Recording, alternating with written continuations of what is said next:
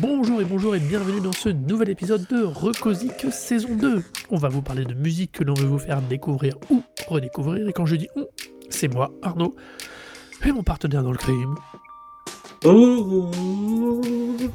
Comme d'habitude, on va vous faire une grosse reco avec plein de petites recos dedans et un truc en plus chacun, plus ou moins attaché à la zik. Et donc on va commencer, et c'est parti. Et quel est donc ta reco du jour, monsieur Alors, ma reco du jour, c'est la compilation Summer of Soul, Oh When the Revolution Could Not Be Televised.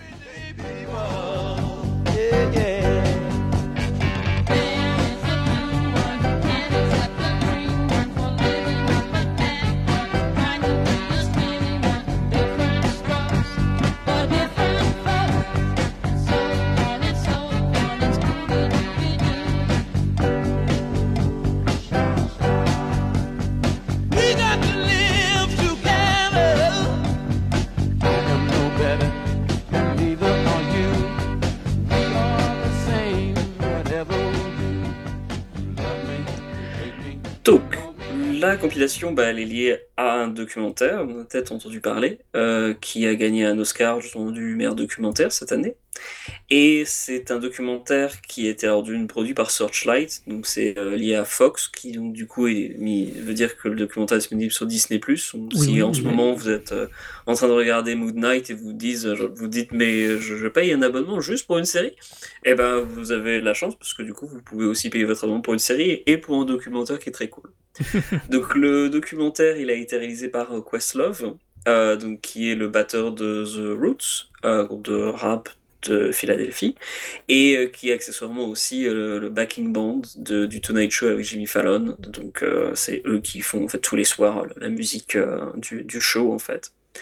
Et il est accompagné dans sa tâche pour la réalisation de ce documentaire par Joshua Pearson, qui était qui a été en fait qui a beaucoup de crédit en tant que, responsable de, de l'édi- et- et euh, Joseph Patel qui est le manager de Questlove. Bon, à trois en fait euh, ils ont réalisé le documentaire. Le, la crédit documentaire la crédit réalisation est plutôt donné à Questlove mais bon ils, partagent un petit peu la, responsabilité de la, manière dont, tout a été organisé. Alors, alors, je précise juste, euh, on dit dans ce type de structure, alors, les anglo-saxons disent directed by, c'est euh, le poste, c'est celui qui dirige et gère ce type de documentaire. C'est pas Ok. comme chez nous le poste de réalisateur dans ces cas-là. d'accord. C'est juste, c'est vraiment le gars qui organise tout. Alors, il peut très bien être aussi producteur, ce qui n'est pas toujours le cas. Là, par exemple, c'est Mhm. pas le cas. Euh, c'est pas lui qui est le producteur derrière ça, derrière le documentaire, tout au moins. Et euh, du coup, si tu veux, c'est euh, c'est le pour le coup l'anglicisme, euh, l'anglais là est bien plus clair et bien plus précis sur le rôle. Quoi, c'est vraiment, c'est comme, ça serait un directeur artistique ou un directeur de projet, on pourrait dire là. D'accord, ouais. Bah, d'ailleurs, il est, c'est, en fait, c'est Joseph Patel qui est le producteur, euh, Ouais. donc qui est le manager et qui, qui a le, le rôle de producteur. ouais. Oui, On a aussi David Dinerstein pour ceux qui connaissent. Voilà. Cool. Donc, euh, le Summer of Soul, donc ce documentaire, il porte sur quoi? Alors, le Summer of Soul, en fait, c'est plutôt connu sous le nom du, euh, enfin, ça a été connu, à l'époque sous le nom du Harlem Cultural Festival. Donc, euh, qui était en fait un festival qui a été organisé à Harlem pendant six semaines en 1969, euh, durant l'été de 1969, un peu avant ou cours du même moment que Woodstock, dont le nom en fait se, Dans la même année. Exactement la même année et le, même été. Du coup, le nom en fait Summer of Soul en fait fait écho à, euh, en fait au fait que le Woodstock était connu comme étant le, le Summer of Love. Et euh, on peut aussi donner un petit peu une indication de, de, en fait euh, par rapport à, Woodstock exactement parce qu'en fait le euh, à ce concert il y a eu donc Sly and the Family Stone entre autres artistes et euh, Sly and the Family Stone en l'occurrence donnait son concert dix jours avant leur concert de Woodstock. Donc c'était vraiment vraiment sur la même euh, la même période Le festival, donc le Harlem Cultural Festival, il était organisé par un producteur qui s'appelle Tony Lawrence, donc qui a fait le, le- le travail de- d'organiser, de trouver les artistes, de trouver le- l'endroit où, où s'est passé déroule le festival, mais il était aussi le type qui a introduit tous les artistes euh, Mhm. sur, sur scène. D'ailleurs, pendant le documentaire, on voit changer euh, plein, plein, plein de fois de, de, de costumes. C'était vraiment le monsieur loyal à fond, quoi. Et euh, très, très, très agréable. euh, un type vraiment parfait dans, dans, dans son rôle.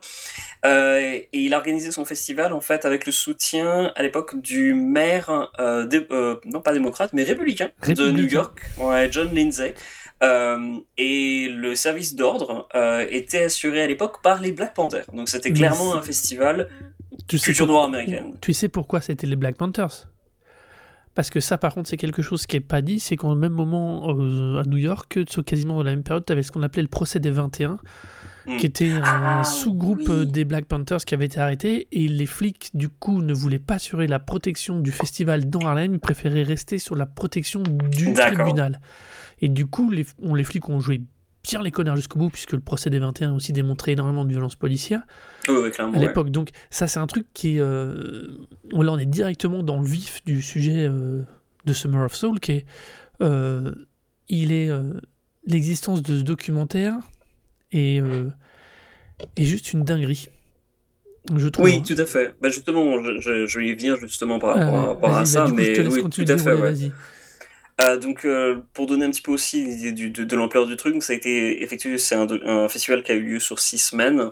Et euh, c'est un festival en fait qui a rassemblé en gros 300 000 personnes. C'est l'estimation qui a été faite Mhm. à l'époque, 300 000 personnes. Et à guise de comparaison, Woodstock, tu avais entre 400 000 et 450 000 festivaliers. Donc c'était moins grand que Woodstock, mais c'était quand même plutôt très conséquent. Euh, et en fait, les, le, le festival en lui-même, justement comme tu dis, c'est enfin, c'est c'est quand même ahurissant, puisqu'en fait, le festival a été euh, à l'époque filmé par euh, donc Hal Tuchin, euh, qui était un vétéran de la télévision américaine. Mhm. Il a euh, recueilli en fait avec son équipe 40 heures de bobines. Et en fait, les bobines ensuite, il les a conservées chez lui. Ça a été, il a essayé en fait de vendre ce, ce documentaire, donc il a essayé de vendre à l'époque comme étant le, le Woodstock noir en fait, donc le Black Woodstock. Il dira que c'est une euh, mauvaise idée de l'appeler comme ça. C'est déjà une très mauvaise idée, mais en plus, entre, en 72 et 73, en fait, personne n'en avait rien à foutre. C'est-à-dire que même avec les artistes qui étaient présents, donc euh, Nina Simone, Stevie Wonder, Max Roach, Sly the Family Stone, B.B. King, Mavis Staples, tous ces noms-là, personne lui a été intéressé. Donc en fait, le documentaire est resté totalement dans les boîtes. Il y a eu sûrement d'autres enregistrements qui ont été faits sûrement au même moment, puisque Questlove raconte qu'en fait, avant euh, qu'on vienne le voir avec ces enregistrements, il y a 20 ans, quand il était en tournée avec le Roots, il était Mhm. au Japon, et en fait, le manager hein, qui était avec eux à ce moment-là, les a amenés, enfin, l'a amené dans un bar qui était euh, totalement dédié à la soul music, et euh, c'était à Soul Train, à l'émission Soul Train. Et en fait, sur dans, le, festi- dans le, le bar, il y avait une installation vidéo avec plein de- d'extraits vidéo qui tournaient, dont un extrait en fait du concert de Slide the Family Stone. Et ça doit être un des seuls extraits vidéo qui devait exister et qui devait tourner. Parce que lui, en fait, n'en avait. Everyday People Ouais. qui Il tournait. avait... Ouais, et il en avait aucune idée lui-même. C'est-à-dire que quand, 20 ans plus tard, donc en 2020, on est venu le voir en disant écoute, euh, on a 40 heures de bobine d'un festival qui a lieu à Harlem en 69, hein, au même moment que Woodstock avec tous ces artistes-là. Au départ, hein, sa réaction, c'est de dire genre, vous vous foutez de ma gueule. Enfin, s'il n'y a pas de chance que ça, c'est pas possible que ça existe, puisque, si ça existait, j'en serais au courant. Ce qui peut paraître présomptueux, sauf que Questlove, il faut voir un truc, c'est que c'est, enfin, c'est, c'est une bibliothèque ambulante. Euh, c'est une, il a une collection de vidéos, il a une connaissance déjà musicale extrêmement, enfin, une profondeur vraiment ahurissante. Mais euh, si vous écoutez un peu son podcast, enfin, c'est vraiment, vraiment un type qui connaît très, très, très bien la musique dans tous ses aspects. Mais en plus, c'est un type qui a une collection de vidéos ahurissante. C'est-à-dire que même euh, les gens qu'il connaissent euh, personnellement sont toujours, enfin, toujours racontent avec des yeux émerveillés en disant on est allé, dans la collection de vidéos de Questlove, il a des trucs, j'ai jamais entendu parler de ça. C'est juste complètement fou. Donc c'est pour ça que 20 ans plus tard, des gens sont venus le voir une fois qu'ils ont eu créé connaissance des vidéos. Il était la meilleure personne en fait hein, pour euh, traiter ce, ce sujet, puisque bah, c'est le type qui, qui a déjà, il a déjà écrit une bonne plâtrée de bouquins sur le, le sujet de la musique soul et sur, sur l'époque. Mais euh, et voilà, il, il avait la connaissance nécessaire ou les connaissances nécessaires pour, pour, pour analyser le truc, mais sa première réaction, c'est de dire genre ça, enfin ça n'existe pas. Puis en découvrant ensuite les, les, les bobines, il se rendait compte que oui, ça avait existé. Et qu'en fait, c'est un événement qui avait, comme tu disais, que c'est quand même ahurissant, qui a totalement été passé sous silence, Bah, qui a là- là- totalement disparu des mémoires. Bah, là où c'est très étrange, c'est que c'est très bien dit dans le, dans le documentaire, d'ailleurs. Euh, ils ont tout recordé. Absolument tout. Mm. Ça, c'est clair, et précis. Dès le Ouais, départ, 40 c'était heures. quoi, recordé. euh, Il y a la télé qui venait. Euh, faut jamais oublier que ça s'est passé dans le même temps. C'est le, c'est le premier pas sur la lune d'Armstrong. Dans la même, Oui, au même moment fait, ouais. que le festival, Ouais. quoi, en plein milieu du festival. Et, que, et, euh, et donc, il y a tout un tas d'événements qui fait que bah, ces archives-là vidéo sont strictement passées du tourné à archives directes. Mm. Euh, vu que, euh, comment s'appelle le. Shaw Peters, donc le- celui qui a tout filmé, enfin qui a tout organisé le filmage, il le dit, moi j'avais tout ça, je l'ai proposé deux fois, trois fois, quatre fois, au bout de quatre fois, même en ayant baptisé Woodstock Black, c'était pas une bonne idée, a posteriori il le dit, mais de toute façon personne n'en voulait, et puis les dates correspondaient à rien qui percutait chez les gens. Euh, Il y avait Woodstock, c'était très bien, euh, tout le monde voulait Woodstock, bah, ils avaient Woodstock et c'était réglé. Ils avaient l'homme sur la lune et c'était réglé. Euh, voilà. Et là où le documentaire est extrêmement intéressant, c'est qu'il nommait pas le parallèle. Il nommait pas l'espèce d'ostracisme, ni les conditions qui amènent cet ostracisme, entre guillemets, à l'époque aux États-Unis, sur la condition euh, des Noirs américains. Euh, et c'est aussi l'événement qui fait que dans le langage courant américain, le, ce Summer of Soul, ce festival, euh, donc ce Harlem Cultural Festival de 69, fait basculer les médias au moins de New York.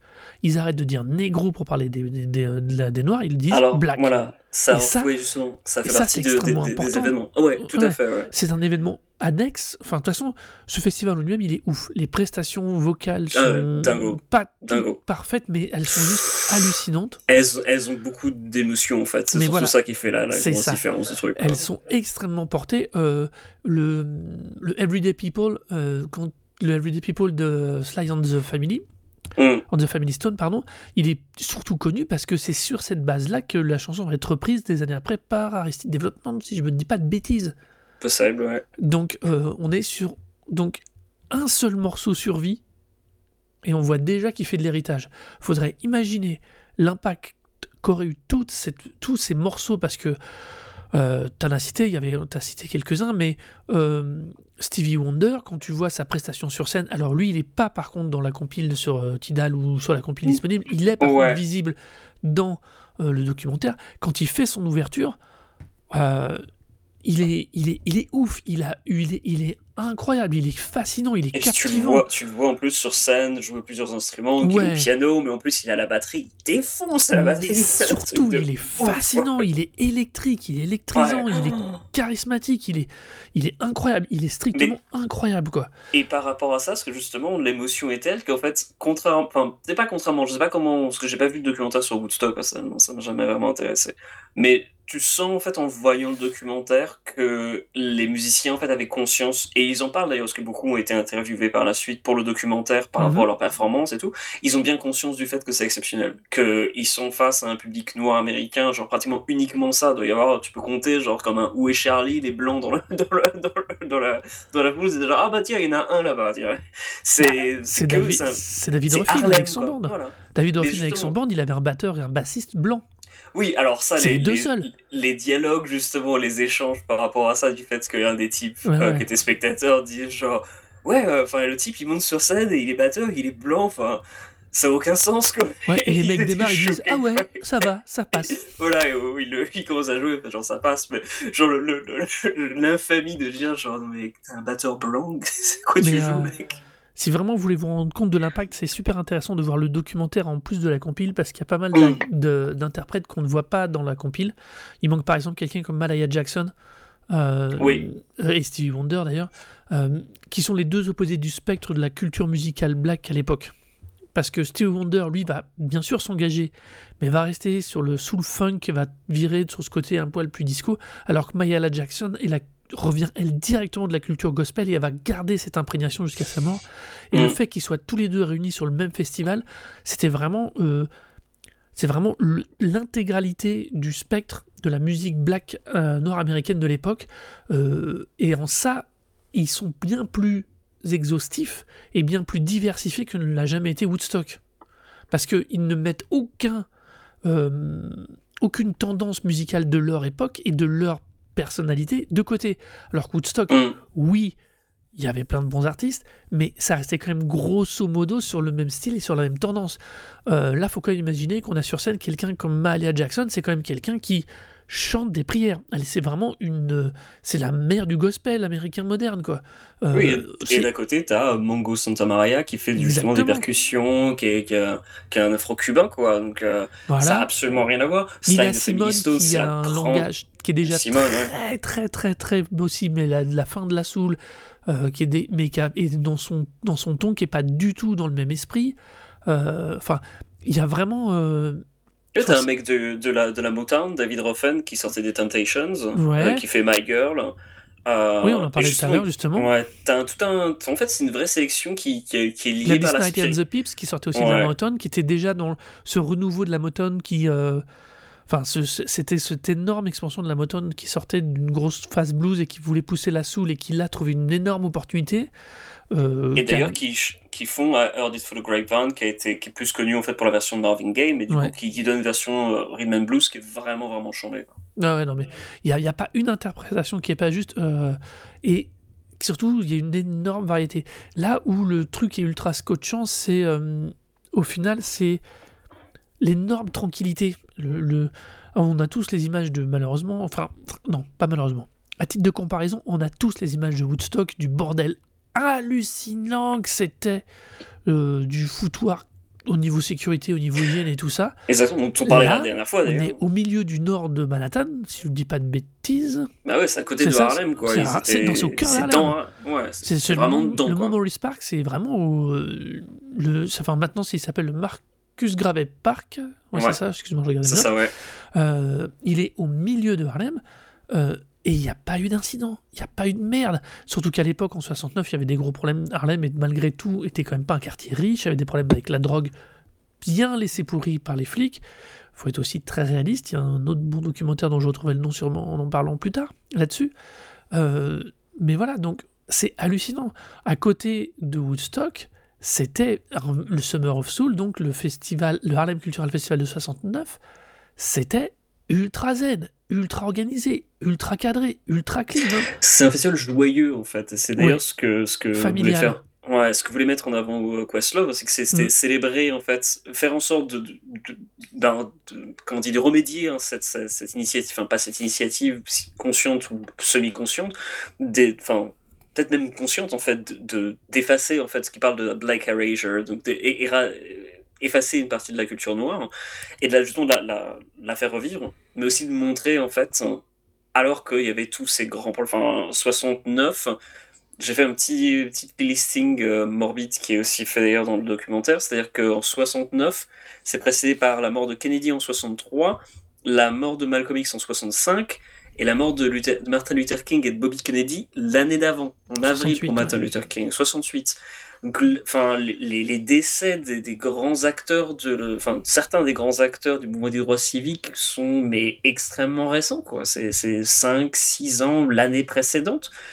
Et, de montrer en fait un, festival où les gens peuvent encore s'amuser et ont de l'espoir de voir du changement et de vivre ce changement, c'est un grand, grand, grand moment et c'est ça fait un vrai plaisir de voir justement cet autre visage en fait de, de l'Amérique noire américaine, enfin de la culture afro-américaine parce que parce qu'elle n'est pas représentée du tout, enfin elle est totalement effacée et enfin il y a Ouais, absolument rien. D'ailleurs, à ce titre-là, le sous-titre du documentaire est absolument génial parce que Exactement, ouais. ou qui, qui est Or When the Revolution Could Not Be Televised, donc quand la révolution ne pouvait être télévisée euh, ou passer à la télé, c'est c'est une là c'est en ça moi que le documentaire, euh, comme je dis là pour le coup là on n'est peut-être pas très très musique même si euh, on vous conseille vivement d'écouter les morceaux si vous aimez un tout petit peu la soul, c'est du, c'est tellement bon. Ouais. Si vous Euh, aimez un tout petit peu la musique de manière générale, je pense Voilà, que vous ouais, allez passer un faut, super faut moment. vraiment l'écouter C'est- cette compile et jeter un œil au documentaire, mais c'est un objet, c'est une preuve incroyable de d'effacement de la mémoire, parce que euh, hallucinant, hallucinant, vraiment hallucinant au sens strict Ah non. du mot, parce que il y a un des interprètes qui s'appelle euh, de euh, ah son nom m'a échappé, putain je l'ai je l'ai pas noté correctement. Ah bah merde alors. un des tout derniers là qui intervient qui dit c'est marrant parce que comme personne n'en a jamais parlé, j'ai Oui. par, je me suis laissé par penser que ça n'avait pas été parce qu'à l'époque en plus je consommais trop de drogue et tout. Et quand un- en fait, je crois que c'est un des jeunes gamins en fait. C'est, il est- il est trop, jeune de mes souvenirs, mais dans mes souvenirs. Mais ouais, ils sont. mais euh, je me demande si c'est pas des gars de Fifth Dimension, mais je sais plus. Mais euh, Oui, c'est possible, ouais. et qui dit C'est et possible. le fait de revoir ces images, ça veut dire je l'ai pas rêvé, c'est vrai. C'est Ouais. ma mémoire et c'est tellement ça quoi. C'est tellement Ouais. ça tellement le fait d'avoir fait disparaître de l'histoire au sens euh, premier de l'histoire contemporaine de l'histoire des gens de de la communauté même parce que finalement comment imaginer en 69 là, sachant que tout le monde te parle que de Woodstock qu'il y a eu un truc aussi grand et aussi fort intellectuellement moralement et euh, idéologiquement artistiquement, culturellement, ouais. artistiquement, à Harlem en Spirituellement. 69 et spirituellement parce que ça va falloir qu'on en parle aussi. euh, c'est et que ça finalement personne n'en parle, aucune raison, à aucun moment. Tu te, c'est normal que les gens qui Totalement l'ont vécu oublié, finissent par avoir un doute quoi, ou mettre a- ça de côté, ou dévaloriser même dénigrement, l'expérience qu'ils ont ressentie. Il y a un véritable dénigrement qui est effectué, effectivement. Et alors, je confondais en fait en fonction des témoignages, mais le, dernier témoignage du documentaire, c'est justement une- un des festivaliers qui était jeune à l'époque et qui dit lui-même J'ai cru qu'on. Il, il en vient à en pleurer parce que à voir les images. Parce qu'il pensait lui-même avoir rêvé en fait. là. C'était devenu en fait un, un rêve parce qu'il n'avait plus aucune preuve de ce qu'il avait vécu. Plus personne n'en parlait, plus personne n'avait l'impression d'avoir vécu cet événement. Tout le monde l'avait, semble-t-il, oublié, alors que ça avait l'air extrêmement important. Et, je trouve, enfin, c'est justement ce que je disais, c'est aussi une des raisons qui fait que ce documentaire est juste exceptionnel, au-delà du fait que les interventions sont très, très, très, très intéressantes et permettent de donner un véritable contexte. Et c'est d'ailleurs aussi un peu à la décharge de la compilation. La compilation est très bien. En revanche, le documentaire, je trouve, a le, f- enfin, sert le propos encore mieux. Et Questlove en parle en fait dans un des interviews que j'ai lu, je crois que c'est celui pour Variety.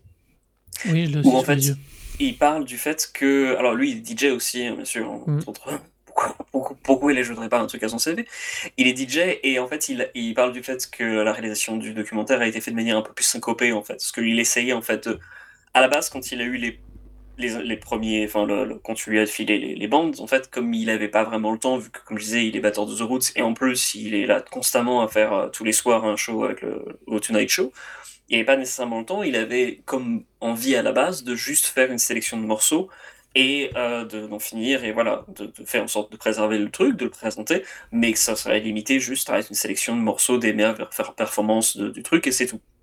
En réalité, comme il y a eu le Covid et le confinement, Il a eu, il a tout- eu en fait tout le temps de le faire. Et pendant des semaines et des semaines, en fait, il a fait tourner parce que, alors, d'abord, ils ont traité le, le, le, le- les bandes vidéo parce que ça a été enregistré à l'époque comme étant sur de, un format en fait qui était du, euh, en fait, du, qui était fait pour les reportages en fait, euh, les reportages télévisés.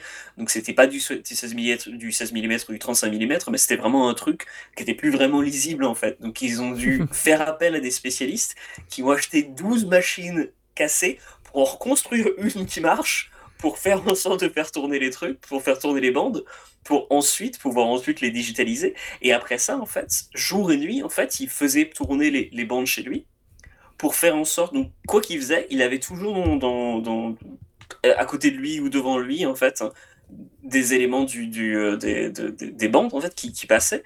Et donc du coup en fait il prenait des notes en fonction de ce qui de ce qu'il trouvait le plus intense et le plus euh, le plus pertinent en fait. Il disait genre à chaque fois il avait une réaction émotionnelle il disait genre ok faut qu'on garde ça. Mais et en fait le, le documentaire est en fait rythmé en avec ce rythme émotionnel pour faire en sorte que c'était pas juste et puis en plus au moment où euh, ils ont commencé à faire à travailler sur ça il y avait euh, tout le mouvement Black Lives Matter qui et les, qui arrivait derrière. bah voilà, qui arrivait au- et qui faisait un écho parfait, malheureusement, complètement parfait, à ce qui s'était passé en 69. Donc, de vouloir euh, faire en sorte de servir cette cause. C'est plus devenu, ok, on va faire une sélection des morceaux, c'est, ok, on va faire en sorte de faire quelque chose qui soit, qui rende vraiment hommage à Mhm. l'importance que ce- ce document a, aurait dû avoir pour la communauté nord- nord-américaine et pour rendre compte de ce qui s'est véritablement passé. Et c'est là où sa démarche devient super intéressante, parce que je crois que c'est dans le même interview où il dit que du coup, il a, à ce moment-là, il avait donc quasi tout déroché, mais du coup, il s'est mis à chercher des témoignages, des témoins, les Ouais. artistes, à recontacter les artistes pour construire par rapport à ce qu'il avait donc coché lui comme élément qui lui semblait fort et pouvoir le mettre en parallèle avec la- les gens de nos jours, quoi, ceux qui pouvaient trouver des, on va dire des, le mot va être étrange, mais des survivants quand même à- de ce, de Ah, ce exactement, ouais. festival. Euh, on en revient toujours aussi à la question de l'implication euh, intellectuelle et spirituelle de ce, de ce festival de 69.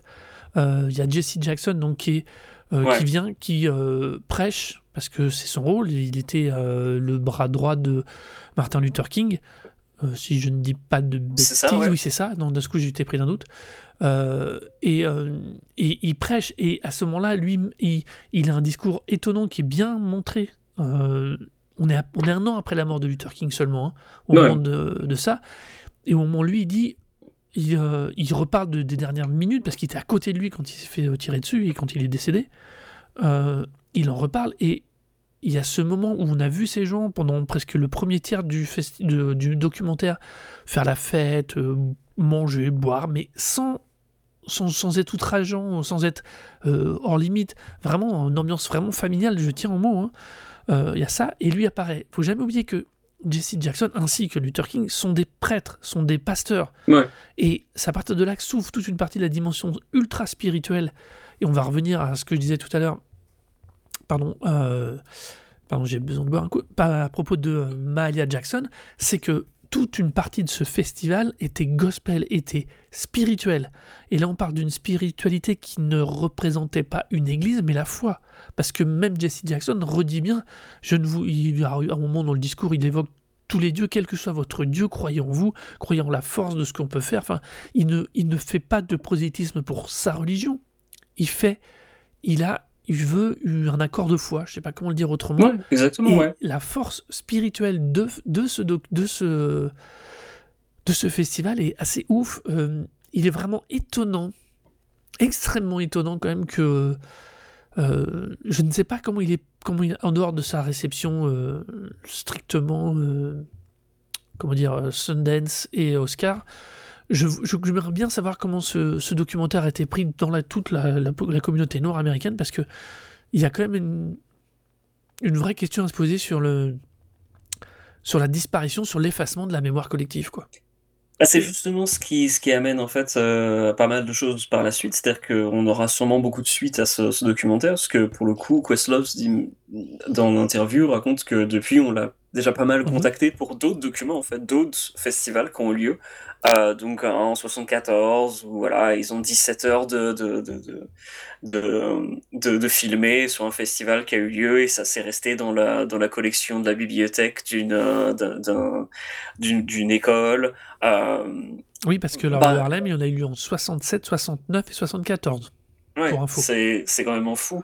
Donc il y a énormément en fait de projets qui vont sûrement éclore en fait suite à, à cette euh, à cette initiative et à, à- à la réussite de ce documentaire. Donc on verra avec euh, ce qui ce qui en sortira, mais il y a beaucoup beaucoup de choses à faire. Moi, je, enfin, je- en tant que personne qui est bibliothécaire, j'ai j'ai vraiment envie tu vois, que tout ça soit préservé, que même si tu fais pas un documentaire comme celui-là, que tout ça soit digitalisé, que tu puisses l'avoir accès sur, sur différents formats, que ce soit disponible pour tout le monde d'une manière libre. Enfin, c'est, il y a énormément de problématiques qui sont faites. Le, un des défauts en fait de ce documentaire, c'est qu'il est sur Disney+.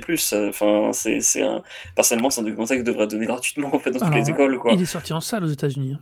Il est sorti en salle, mais euh, ça reste quand même quelque chose. C'est, c'est, c'est un effort Alors, de mémoire, quoi. le- dans ce cas-là.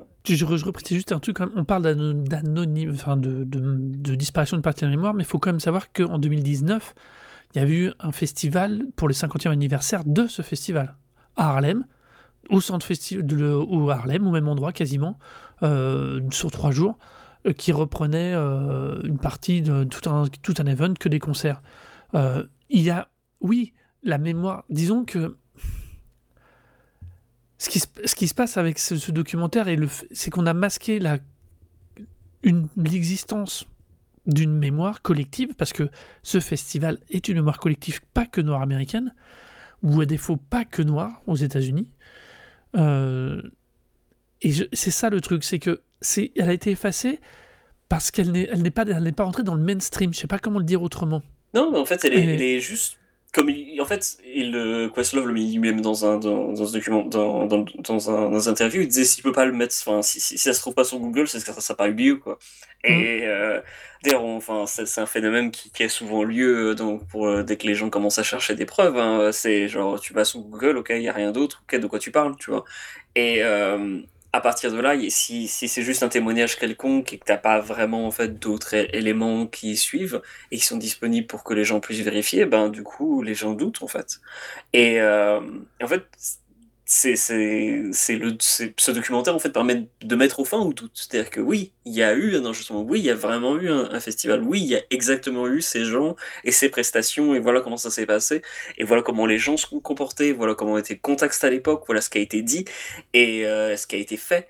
Et c'est vraiment, vraiment important justement d'avoir ça, ce- se préserver ça, cette, euh, cet élément mémoire, parce que sinon, effectivement, ça reste dans euh, les, communautés locales, des, des gens au niveau local qui vont s'en souvenir, dire genre, bah oui, ça c'est vraiment eu lieu. Mais après ça, ça, ça disparaît, quoi. C'est des, des, des cultures, euh, finalement, ça, ça reste, à- ça reste, entre guillemets, euh, au, au niveau de la du culture orale. Et la culture orale, pas de problème. C'est, faut la transmettre. C'est ça, ça le problème de la culture orale, c'est la transmission, la transmission qui doit, qui doit continuer à avoir lieu. Et euh, là, en l'occurrence, elle permet du coup la, la, la transmission et en fait la diffusion. Ouais, alors, Euh, pour, l'anecdote, hein, je tiens quand même à préciser parce que dit comme on, dit comme on est en train de le dire là, euh, on a l'impression que ça pourrait rester très communautaire, que ça marcherait très bien. On parle quand même d'un documentaire euh, qui a fait un week-end d'ouverture en salle à 650 000 dollars. Ça, ça paraît rien, hein. ça paraît pas beaucoup, hein, mais c'est Pour énorme. documentaire, hein, Pour un documentaire, c'est énorme. C'est un documentaire qui finit à 3,7 millions de dollars de box-office mondial. C'est sur un documentaire sur un aussi petit sujet, entre guillemets, sur quelque chose qui a été anonyme, anonyme, euh, quasiment euh, anonyme depuis 50 ans. C'est énorme. Ça prouve bien qu'il y a une demande. Et alors, oui, il y a l'effet festival parce que euh, partout où il a été présenté, quasiment, il a gagné, honnêtement. Que ce soit Sundance, que ce soit Austin. Alors, je vois qu'il y a Austin, Toronto, enfin, par- quasiment partout où il est passé, il a gagné quelque chose, un titre. Il a d'ailleurs aussi gagné au Grammy cette année. Ah Euh, Grammy Award, oui, le Best Music Film. Comme quoi, c'est pas plus bête que ça. Bah ouais. Euh, il a gagné le meilleur documentaire à la British Academy Film Award. Donc, euh, enfin, c'est, il est, euh, enfin, c'est juste, ce n'est pas qu'un épiphénomène. Ce n'est pas qu'un phénomène strictement. on peut pas le réduire à simplement euh, au phénomène Woodstock n'a marché que parce qu'il y avait majoritairement des blancs et Jimi Hendrix. Euh, il, a- il est resté dans le mainstream Bah, parce qu'il y avait ça. Sly, Hein Sly and the Family Stone. Oui, Slides of Family Et Stone, sais, Hendrix, il y en avait quelques-uns, quoi, mais, globalement, euh, oui, effectivement, c'est pas ce qu'on ressort. hein. Bah non, Euh, ouais. euh, et du coup, euh, et voilà, donc il y a, y a, il faut, ça fait partie aussi des, des choses qui ont traversé le, au minimum la culture américaine. Donc rien que pour ça, ça devrait être bien plus présent. Euh, chez nous, pas chez nous d'une certaine manière, mais globalement, ça devrait être plus présent parce que ça représente un mouvement d'émancipation, d'une revendication, d'une, d'un- de quelque chose de, quand même de socialement extrêmement fort qu'aurait pu amener beaucoup, aurait pu amener à mon avis beaucoup plus de choses si sa mémoire avait été restée un chouïa plus vivace hors de sa communauté à mon avis ou même par rapport à sa communauté un peu plus large que Harlem. Et qui, aurait, qui engendré d'autres choses que c'est. Enfin, pour le coup, du... Questlove parle du fait qu'il y en a quand même déjà au moins 8 ou 9 projets actuellement qui sont en train de, se développer autour de la, la conservation et la préservation de différents, euh, différents festivals. Et donc, enfin, le fait que ce festival a été oublié, c'était pas juste un, un cas à part, en fait, de, de, Non, non, de c'est tentative de, d'effacer. Voilà, c'était pas juste un cas à part de, tentative d'effacer la, la culture nord-américaine, c'était un véritable phénomène qui a vraiment eu lieu, qui soit pas nécessairement fait de manière systématiquement, de manière consciente, mais en tout cas, euh, enfin, qui n'était pas fait de manière consciente, de manière systématique, mais qui était fait de manière systématique. C'est vrai que les gens se mettaient pas forcément, se concertaient pas pour dire, genre, bon, bah, il va falloir faire effacer ce truc, mais genre, ils le faisaient de toute façon, quoi. C'est ce qui est arrivé. parce qu'on ne voulait pas en entendre parler, parce que vous ne voyez pas l'importance que ça, que ça avait. Encore une non, fois, alors, euh, je pense qu'il y a aussi une volonté. euh, alors, faut pas oublier, on a, on a évoqué les, le- le- les assassinats euh, de 63 à 68 des, euh, 65, 68, ouais. de, euh, Kennedy- des deux Kennedy, euh, de Malcolm X et de X Luther King. Il faut quand même pas oublier qu'à partir de ce moment-là, il y a quasiment plus aucun soutien blanc euh, dans les hommes politiques qui restent aux États-Unis. hein. Qu'on est en face de Nixon et de tout ce que c'est, de J. Edgar Hoover. Donc, il y a, hum, même si, euh, comment dire, comment dire ça sans être extrêmement polémique, euh, même s'il n'y a pas une démarche strictement volontaire et des directives claires données par une hiérarchie, il y a quand même une volonté de ne surtout une espèce d'attitude d'autocensure ou d'auto de ségrégation naturelle avec des gros guillemets qui qui, qui existe dans le dans le dans tout le, la, la société américaine et Ah oui, mais les médias n'en 100%, n'en ont rien à foutre, machin. Sûr. Euh, Il est d'ailleurs très très intéressant de voir dans, dans le documentaire la tête du journaliste qui interviewe les gens donc pendant le festival, puis leur dit Ouais. euh, Mais alors pour vous, euh, aller sur la Lune, c'est pas intéressant, c'est pas important Bah non, l'argent qui a été gaspillé, il aurait pu sauver euh, la moitié de- de- des Noirs de Harlem de la pauvreté et de la faim. Donc non, ouais, c'est bien, il était sur la Lune, mais c'est un truc de blanc. Et la tête du journaliste est extrêmement intéressante parce que. euh, C'est des, complètes déconnexions, en fait. De dire Ouais. genre, mais pourquoi ces gens ils sont pas intéressés par un truc qui pourrait sauver des vies, en fait euh, mais Je voilà, pas. Des deux côtés, Ouais. il y a une déconnexion. euh, des deux côtés, une déconnexion totale. Il y, a une- il y a un système de qui pourrait d'ailleurs s'apparenter à ce qu'on vit en ce moment entre nous. hein. À côté fait. déconnecté de, de tout un tas de groupes, de toute une, toutes les- certaines strates de notre société qui est qui peut nous renvoyer à nos jours. On en revient donc du coup à la valeur de ce documentaire qui est pas que celle intrinsèque de la mémoire, qui est aussi celle de la réflexion, même par rapport à ce qu'on vit actuellement. Il y a, est capa- il a une capacité de mise en abîme qui est extrêmement intéressante. C'est d'ailleurs personnellement, euh, enfin pour revenir juste le- la, question du voyage sur la Lune, c'est vrai que personnellement ça m'a fait remettre en question totalement le contexte, c'est-à-dire que oui, bien sûr, c'est très important le voyage sur la Lune, je vais pas nier l'importance scientifique que ça, que ça a et l'importance historique que ça avait, mais tu te permets de mettre en, dans le contexte de dire genre effectivement c'était quand même un peu de foutage de gueule de dire à, à toute une population de dire genre, on va sur la Lune genre ah ok mais enfin le reste nous vous en avez rien à foutre en fait t'as un truc dans ta phrase qui a pas, c'est c'est pas toute une population. C'est s'adresser Oui, c'est- qu'à la population blanche Ouais. ou à défaut riche américaine. Tu vois Oui, enfin, la, la, la, la- la middle class, quoi, la classe moyenne C'est middle class américaine. et elle était principalement blanche. hein. Ah bah oui, tout à fait, parce que bah, pour le coup, euh, la middle class, euh, enfin, euh, les Noirs y avaient son, enfin, absolument pas accès, quoi. Allez. Je pense que le seul, seul symbole peut-être de l'époque, ça devait être, euh, comment il s'appelle, euh, Bill Cosby, quoi. Et Qui était, qui était, qui est, je pense, ouais, le Cosby Show, ça remonte super loin, et puis en plus, Cosby Show, c'était très mor- moralisateur à ce niveau-là, justement. oui. Euh, euh, Ah non, pardon, c'est en 84, je dis de la Mais merde. ouais, c'est beaucoup plus, très, tard, beaucoup là. plus tard. C'est beaucoup l'époque réganienne, The Cosby Show. Ouais, C'est ce qui lui a longtemps été reproché à Monsieur le violeur. Pardon. effectivement. Mais oui, mais en- Encore en, même, bien. en même temps, voilà, exactement. ouais. Oui, il, a- il a, il a fait des bonnes choses, mais il a aussi fait ça. voilà, c'est- bon. des choses comme ça qui font que c'est difficile à faire la balance de choses. Donc voilà. Euh, alors, Pour l'anecdote, je tiens quand même à préciser, la compile de Summer of Soul est disponible sur Tidal et sur euh, Spotify. hein. Ok. Et euh, en préparation, du coup, euh, Questlove est déjà en train de bosser en fait sur un documentaire sur Sly and the Family Stone. Donc euh, lui, on- enfin, Ouais. il y a d'autres projets qui ont lieu actuellement pour préserver la mémoire, mais lui en fait va se consacrer maintenant à un autre documentaire donc sur Sly and the Family Stone, parce que à ce qu'il raconte en fait, enfin pour lui une des, des, des performances qu'il aurait aimé voir s'il pouvait revenir dans le temps, c'est justement celle de Sly the Family que ce qu'il raconte, c'est que dix jours avant, ils se produisent dans ce festival, et c'est la performance qu'ils donnent à ce festival qui les prépare à de leur concert à Woodstock, qui à l'époque aura un retentissement énorme pour la carrière de Sly the Family Stone, et aurait, selon ses dires, pu avoir un impact gigantesque sur leur carrière, sauf que à la place, ils ont sorti un album qui était beaucoup plus sombre, beaucoup plus rentre-dedans politiquement, et qui n'a pas du tout marché commercialement, et qui a aussi précipité le, groupe en plus sur la bande descendante, puisque visiblement ils s'entendaient plus très bien, en plus euh, le, le leader avait des problèmes de drogue, donc euh, ça n'a pas aidé, et euh, ça les a amenés à, à la déchéance, alors que ben, c'est un groupe essentiel, qui en plus était ben, le seul groupe programmé euh, et à Harlem, et qui était enfin, un groupe avec des blancs et des noirs, quoi. Mhm. c'était- complètement ahurissant de, de voir quoi, un- une formation pareille. Donc, va y avoir une suite à, à ce, à ce documentaire, enfin, en tout cas, un autre documentaire par Questlove, et il y aura sûrement d'autres choses qui viendront par la suite euh, euh, sur le même sujet. Mais c'était la.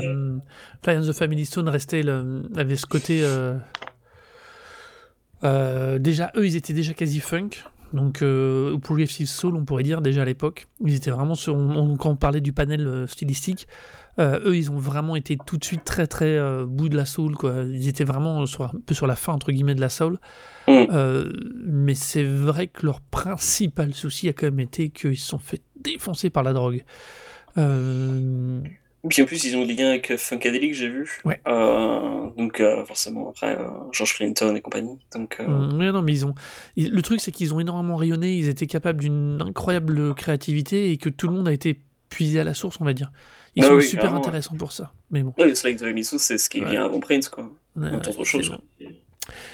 Et voilà, donc c'était donc notre double double recommandation à la fois musicale et documentaire. Donc euh, Summer of Soul or When the Television Could Not the Revolution pardon could not be televised.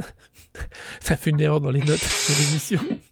Ah bah non, alors. Si t'as mis When the Television and not the Revolution. Ah bah merde, alors. C'est pas grave, Bah donc non. c'est Summer of Soul or When the Revolution Could Not Be Televised, donc disponible sur Disney+, euh, sûrement chez vos amis de NordVPN aussi, euh, et surtout en compilation, écoutable sur Tidal et Spotify. Alors je vous conseille quand même de faire les deux, si, rien que pour la Ouais, partie musicale, parce que il y a des morceaux qui sont d'un côté et qui ne sont pas de l'autre, et inversement. Donc voilà, c'était reco pour cette petite émission. Euh, après cette excellente reconna- c'était l'excellente reco int- intéressante sur tout plein de points. Moi, je vais revenir à des choses un peu plus traditionnelles, un peu plus modernes et très récentes au final. Je vais vous parler d'un groupe de punk rock, quelle surprise, de Seattle. Ouh, je suis pas en Angleterre cette fois Ça change, de ouf. qui a sorti, qui s'est constitué en 2019, euh, qui a fait deux albums, et je vais vous parler de son premier album. Je vous parle donc de Dragged and Unders, non, Dragged Unders, pardon, pour l'album The World Is In Your Way.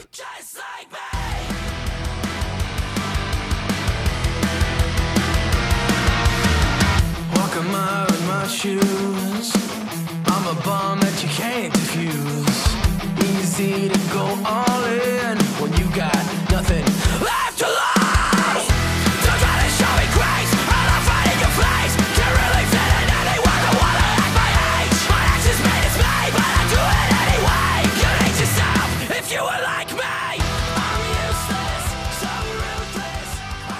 Alors, pourquoi que moi je parle de ça? Parce que c'est trop fort. Euh, pourquoi je parle de cet album Euh, Alors lui, il a popé, il m'a été recommandé euh, par, je me demande si c'est pas une reco que j'ai vu passer du, du côté de Draven Hard Rock de podcast 24 FPS, mais j'ai un petit doute. Mais euh, juste, c'est du, c'est de la balle, ça tabasse dans tous les sens, le son est ultra maîtrisé. C'est très très bien produit, moi j'adore. Euh, là où j'étais super surpris, c'est qu'à la première écoute, j'ai vraiment pas cru qu'ils étaient de 2019. Ils ont quand même une vibe un peu old school euh, que j'aime bien, mais vraiment, euh, vraiment c'est vraiment, enfin c'est- une belle énergie. Le groupe a une histoire relativement courte puisqu'ils sont relativement jeunes. Euh, ils, se- juste, ils sont donc, on a à la voix au chant Ottoni Capocci, au guitariste Ryan Fluff. Putain, c'est pas un surnom ça, les gars, Fluff. Ryan Fluff. Ils ont tous des barbes en fait. Je les Ouais, ai ouais, vus, voilà. je fais genre, mais ils sont 30 ans. Puis j'ai regardé la création du groupe, fais genre, ah ben non, en fait, ils l'ont dit de Just en fait. Et oui, c'est ça le paradoxe, et j'ai eu le même choc que toi. J'ai dit d'abord leur sonorité, je trouvais tapée comme un petit poil euh, ancienne. Et puis après, je les vois, je fais Ah bah non, ils sont jeunes, mais qu'est-ce que c'est que ces barbes? Et ils sont tellement Ça, ça doit être, modernes. euh, c'est de ces groupes que tu si tu les rases, tu les fais passer chez le barbier totalement, tu sors, c'est des minets en fait. Genre, ah bah voilà, en fait, non. c'est- Mais voilà. Vous êtes, vous êtes pas des buffons en fait. Vous pu être dans, le, dans NSYNC ou à la, à la Oh, même non, peut-être t'es pas allé jusque-là quand même. Peut-être pas peut-être pas quand même. Voilà, et donc je finis avec Sean Rosario, Hans Hesburg et Khaled Anderson à la batterie. Euh, J'aime bien. J'aime plus que bien. Je trouve que cet album a une super patate, qu'il est eu, il est très très bien construit de bout en blanc. Euh, c'est vraiment très très réussi. Il y a longtemps, qu'un simple, je dis bien entre guillemets simple, punk rock m'avait pas autant plu parce que euh, ils sont sobres entre guillemets, mais avec une énergie géniale. Ils ont des textes, euh, j'ai pas eu le temps de tout décortiquer, mais j'ai vraiment trouvé qu'il y avait un- de l'intelligence dans ce qu'ils annonçaient et et du coup bah j'aime bien. Voilà, c'est pour ça. Alors, moi j'ai trou- trouvé un truc avec ce groupe, hein, c'est que pour une fois, tu fais Ouais. chier, tu c'est pas tu fais chier, c'est pas vrai. Tu insistes souvent à mentionner Sum 41, et pour le coup, pour le coup, pour avoir lu une interview, ils, ont, ils sont influencés par Sum 41, ils le disent eux-mêmes. Oui, je sais. Ils le se disent eux-mêmes. Il y a même un, je crois, un morceau, le morceau Roots, où le, le chanteur a fait un, un débit un peu, entre guillemets, un peu rappé, comme le mec de Sum 41 avait. Et je suis j'ai écouté le truc, puis je dit, ah, bah voilà, voilà du Sum 41. Là, pour le coup, c'est vraiment du Sum 41. Donc bravo, bravo. Mais si Euh, euh... réussit cette fois. Oui, alors oui, pour le coup, c'est tout, tout à fait, tout à fait Sum 41 à fond. Euh, moi, personnellement, j'ai, alors j'étais très surpris que tu, tu, tu euh, recommandes ce groupe. Euh, pas parce que je connaissais, mais en fait juste parce que je pensais pas que t'aimais bien ce genre de, de, de, de punk rock en fait. Alors que moi, je trouve un petit Ah, peu c'est un peu hardcore quoi, c'est ça que tu veux dire. C'est, alors moi j'appelle ça plus du, du metalcore en fait, Ouais. Des éléments punk et des éléments metalcore. Euh, en l'occurrence, euh, les gars, donc c'est leur premier disque, euh, et en fait dès que j'ai écouté leur musique, je me suis dit genre mais c'est fou ce truc, je suis sûr que j'ai écouté, déjà écouté des groupes comme ça, mais comme j'en écoute pas des masses, ou en tout cas j'écoute des, des groupes de, un peu dans le même genre, mais qui sont pas nécessairement aussi calibrés, c'est-à-dire qu'avec des, des refrains aussi punk rock, genre ta la la la la la la, que bah du coup je sais pas un peu, j'arrivais pas à voir, du coup je suis allé voir un petit peu partout, et notamment sur Last FM, parce que du coup on voit les artistes qui sont, que les, les gens qui écoutent ce truc écoutent aussi, et euh, j'ai vu ah Birtouf, et donc du coup je suis allé écouter Birtouf, et ben c'est un peu exactement la même chose que Birtouf.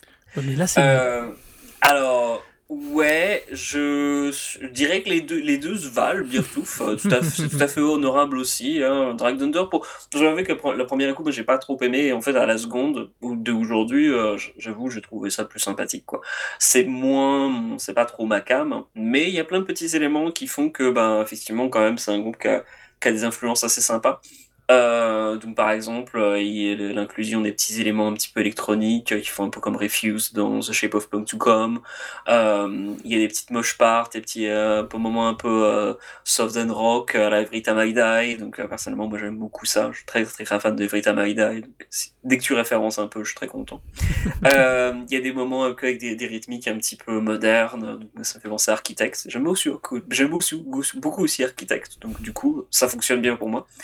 Et euh, en revanche, euh, ça m'a surtout fait rappeler musicalement, donc euh, Beertooth, je trouve que c'est vraiment exactement la même chose, quoi. C'est, c'est la même tendance, c'est-à-dire euh, euh, metalcore avec un peu des mosh parts et puis des, des, des refrains punk rock.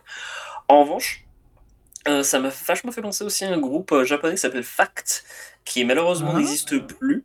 Pas Et le dernier album, qui s'appelait a Hit, si je dis pas de bêtises, euh, en fait, ils avaient, euh, c'est un groupe japonais qui avait une particularité d'avoir un, un anglais en fait dans leur, dans leur line-up.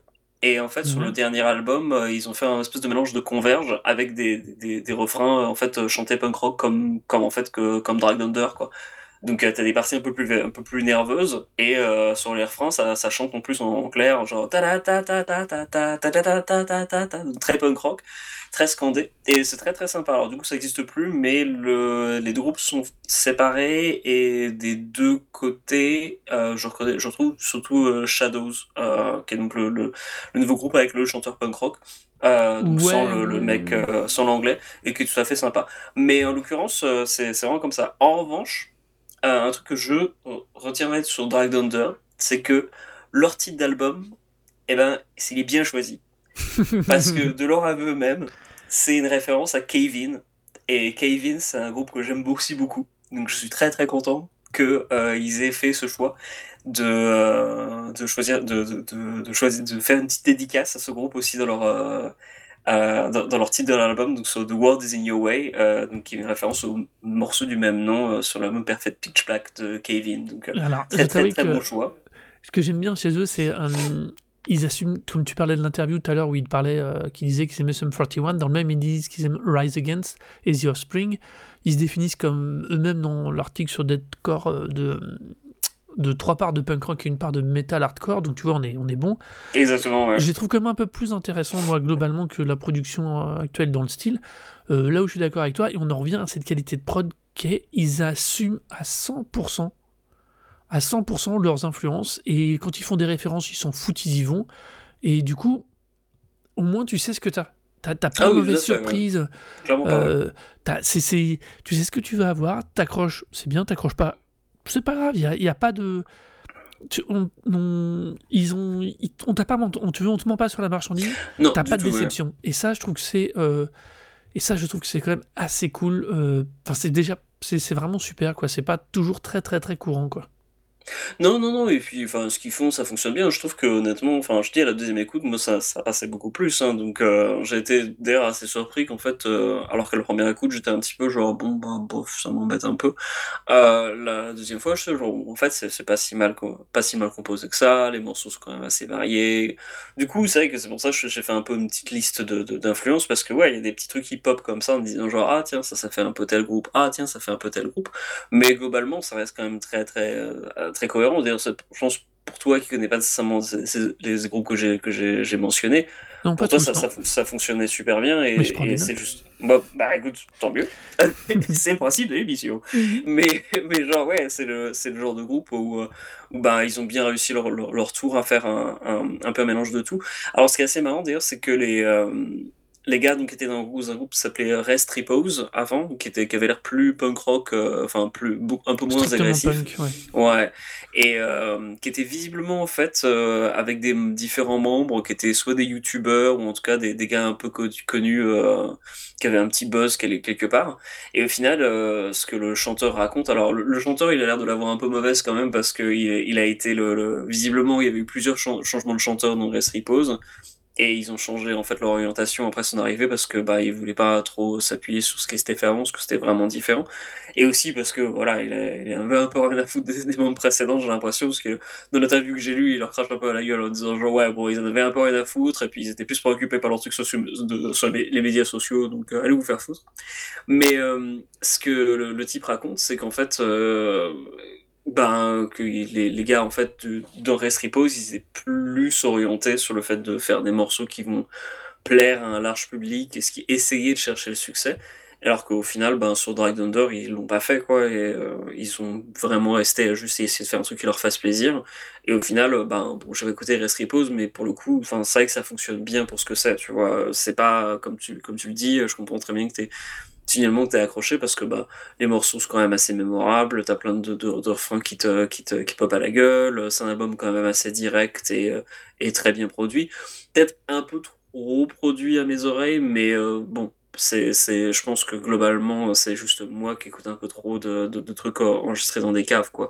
Euh, il s'agit de musique un peu agressive, euh, des fois j'écoute des trucs, puis genre, ah, c'est super bien produit, mais en fait, quand tu regardes, quand tu fais la comparaison avec euh, des, des productions comme Drag Thunder, bon, voilà, c'est quand même beaucoup plus, Ouais, c'est ouais. beaucoup plus léché quand même. Et- Ah ouais, et- bah non, ça. Alors, du coup, je me suis posé la question parce que ils sont chez euh, leur label, que je te dise pas de conneries. Oui, ils, ont, ils sont sur un truc indépendant en fait. euh, Oui, c'est ça. n'ont pas voulu signer sur des, sur des majors. C'est ça. Et c'est pour ça que ça m'a énorme quand j'ai quand après l'avoir écouté, j'ai été voir qui les avait produits et j'étais vachement surpris parce que euh, ils ont quand même une grosse, ils ont quand même une, ils ont un bon bagage technique. Enfin, je, ils sont chez Mascot Record, voilà. Euh, ils ont quand même un, enfin, je trouve qu'ils sont quand même assez assez costauds dans leur production et dans leur envie, dans leur qualité parce que euh, avec finalement une petite boîte totalement indépendant euh, sans gros ce truc, ils, sont, ils se démerdent bien, quoi. Euh, ils produisent un truc qui est vraiment léché. Je trouve d'ailleurs que le premier, donc The World is in Your Way, est un poil plus intéressant que Upright Animals, le deuxième, qui est sorti cette année. Qui, J'ai pas trop écouté. je l'ai je écouté un peu vite, j'ai écouté qu'une seule fois, donc je m'avancerai pas plus dessus, mais j'avais moins eu le... Ça m'avait moins tapé dans l'oreille, moins fait plaisir, quoi. Mon cerveau ouais. avait moins réagi de façon positive. Euh, et du coup, non, non, c'est... euh, Non, non, c'est c'est vrai que ça m'avait pas mal surpris, et du coup, je m'attendais, tu vois, à ce qu'on joue à un label, mais qui soit nécessairement rattaché à une grosse boîte euh, ou un gros groupe. Ouais, ou Et quoi. même pas, quoi. Et du coup, il- c'est pareil, il n'y a pas de grand nom attaché à la prod pure de- du premier album. Euh, du coup, bah, euh, bien quoi. Ouais, non, je Bien, pense qu'ils ont, ils ont une bonne co- connaissance en fait de leur. euh, Là, le, en fait, ce qui est assez marrant, parce que le, ils ont tourné avec The Used, et dans l'interview que j'ai lu, le, le chanteur disait genre, ouais, putain, The Used, moi j'écoutais ça quand j'étais quand j'étais tout petit, il disait genre, waouh, mec, t'écoutais The Used quand t'étais genre à la maternelle, genre. C'est ouf, moi quand j'étais j'étais- j'avais cet âge-là, je n'étais pas aussi au courant de groupes comme ça, quoi. Donc, euh, c'est, je pense que les gars, ils ont été un peu biberonnés à, à, à, à tout ça, et surtout, en fait, le fait qu'il référence Kevin, pour y Mhm. revenir. Alors, Kevin, d'ailleurs, euh, si vous êtes intéressé, j'ai fait euh, tout un, en fait, un, un article en deux parties sur euh, leur carrière, puisque c'est un groupe qui a beaucoup évolué dans leur, dans leur, dans, dans leur carrière musicale. Sur Donc, j'ai fait un- Distortion? Sur Delay and Distortion, ouais, tout récemment, il y a un, deux, un article en deux parties sur toute la carrière de Kevin. Et Kevin, c'est justement, c'est un groupe euh, qui a eu beaucoup de soucis puisqu'ils ont signé sur un- une major. Et en fait, après la signature sur la major, ça n'a pas très très très bien marché. Et euh, au final, euh, bah, ils ont sorti un album en indé. Et puis, euh, c'est un peu après ça qu'ils ont eu un, un- toute une période de, euh, de non-activité parce que ça les a vraiment exténués. C'était pas du tout une expérience positive. ça a été vraiment difficile pour eux. Et donc, du coup, euh, je pense que c'est Drag Thunder pour le coup, c'est un groupe qui non seulement a été biberonné à plein d'influences comme bah voilà tous les trucs qu'on a pu mentionner, Sum 41, The Used et compagnie, mais surtout c'est un groupe du coup qui a lu euh, l'histoire un peu de plein d'autres groupes et qui savent un petit peu que c'est pas forcément une très bonne idée de d'essayer de, de- d'aller sur des, des, gros là, des grosses structures euh, si c'est pour ensuite perdre un peu ton intégrité ou te retrouver à faire des décisions qui sont pas nécessairement celles que tu veux faire. Du coup, ben, le fait de, de, partir dans une direction plus indépendante, c'est aussi une preuve que c'est un, groupe qui est justement qui est bien au courant de du contexte dans lequel il se trouve. Euh, D'ailleurs, à ce sujet, je voyais aujourd'hui un article du, du Guardian qui parlait de, des différentes évolutions des, euh, de, d'un marché du, de, des concerts en fait pour les euh, pour beaucoup d'artistes actuellement. Et en Angleterre, par exemple, euh, maintenant des salles comme, enfin beaucoup beaucoup de salles d'ailleurs, majoritairement des, en fait à partir du moment où tu fais des gros, un peu les grosses salles de genre 500 au moins 500 personnes, le euh, en Angleterre les, les salles en fait prennent euh, 25% du prix du merch en fait.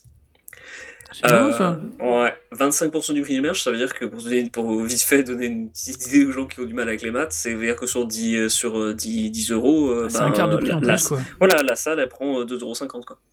Euh, donc, euh, sur un t-shirt, quand, quand vous allez à, un- une salle O2 euh, en Angleterre, les, les O2 Forum ou, ou, ou tout autre, qui sont des, des salles plutôt respectables en termes de, de, capacité, genre plus de 1000 personnes et tout, bon bah voilà, le, merch il est vendu à 20 livres ou 20, doll- euh, 20 euros pour un, t-shirt. Bon bah ça veut dire qu'il y a euh, 5, euh, 5 euros qui va directement à la, à la salle, donc c'est-à-dire que le groupe il se fait que 15 euh, ce qui est en gros le même prix qu'un t-shirt que vous achetez dans un petit groupe. Donc euh, en fait, euh, les, les, les groupes vendent pas plus cher leur merch, c'est juste que bah ils doivent faire avec le fait qu'ils vont devoir filer de la thune avec euh, à, la, à la salle en, en retour du de la, de la joie de vouloir euh, de, de, de venir euh, se se présenter dans cette salle qui n'existerait donc pas du coup sans le fait qu'ils soient sans, sans- s'ils n'étaient pas là quoi. Donc par exemple, il y avait un groupe de, de, de post-punk anglais, là, je sais plus, j'ai pas retenu le nom qui, euh, qui parlait du fait que quand euh, ils ont fait leur concert récemment au Lo2, en fait, ils n'ont pas vendu leur merch sur place, ils, sont, ils ont fait un, un, un bar local où tu pouvais aller acheter le merch, et du coup, ils sont pas, ils Ouais, ont non, pas donné mais- 25%, quoi. Mais c'est n'importe quoi, enfin, si t'es obligé de, de- d'aller dans un autre établissement pour aller acheter du merch avant d'aller au concert, enfin, c'est, y a, la majorité des, des personnes vont pas faire ça, tu vois, ils vont pas euh, avoir le réflexe de dire genre, ah, il faut qu'on sorte et qu'on aille dans- par le métro à 7h30 endroit pour aller acheter le merch, genre, non, quoi. Donc, euh, pour eux, ça, les, ça avait marché, mais je pense que à la longue, c'est c'est in- infaisable. Et ils ont essayé d'en faire plein de, de, de tourneurs, enfin pas de tourneurs, mais de labels ou de groupes, Mhm. essayent de- de- d'entamer la discussion. Et visiblement, les, les- les salles en fait refusent d'entendre euh, raison. Euh, c'en est au point où les, les, les, artistes sembleraient assez euh, euh, satisfaits si euh, c'était pas 20 ou 5%, si c'était je sais pas 10% qui était pris par, la, par, la- par, les salles. Enfin, personnellement, je trouve ça ahurissant que qu'une quelconque somme d'argent soit prélevée sur la vente du merchandising des groupes. Enfin, le groupe, il se présente déjà sur place, quoi. Enfin, je sais pas, on le paye, ils vendent leur merch, ça fait partie du délire, quoi. Tu, enfin, ça fait partie de l'éco, c'est même pas du délire, je veux dire, ça fait partie de l'économie et la survie des artistes, quoi. Enfin, je comprends pas du tout comment on peut en être arrivé là, quoi, mais... Non. Du, du coup, donc Drag Bah, c'est Thunder, la ils, recherche ils de- ont l'air c'est des vaches à lait. Ouais, voilà. Donc, Dragon Thunder, ils ont l'air d'être assez. euh, Enfin, s'ils sont pas conscients de ça, euh, parce que c'est un groupe américain, donc ils sont pas encore été confrontés peut-être euh, aux États-Unis à ça. Je sais pas comment ça se passe. Pour le coup, c'était un article du Guardian, donc c'était rendait compte des situations en Angleterre, mais euh, enfin au Royaume-Uni.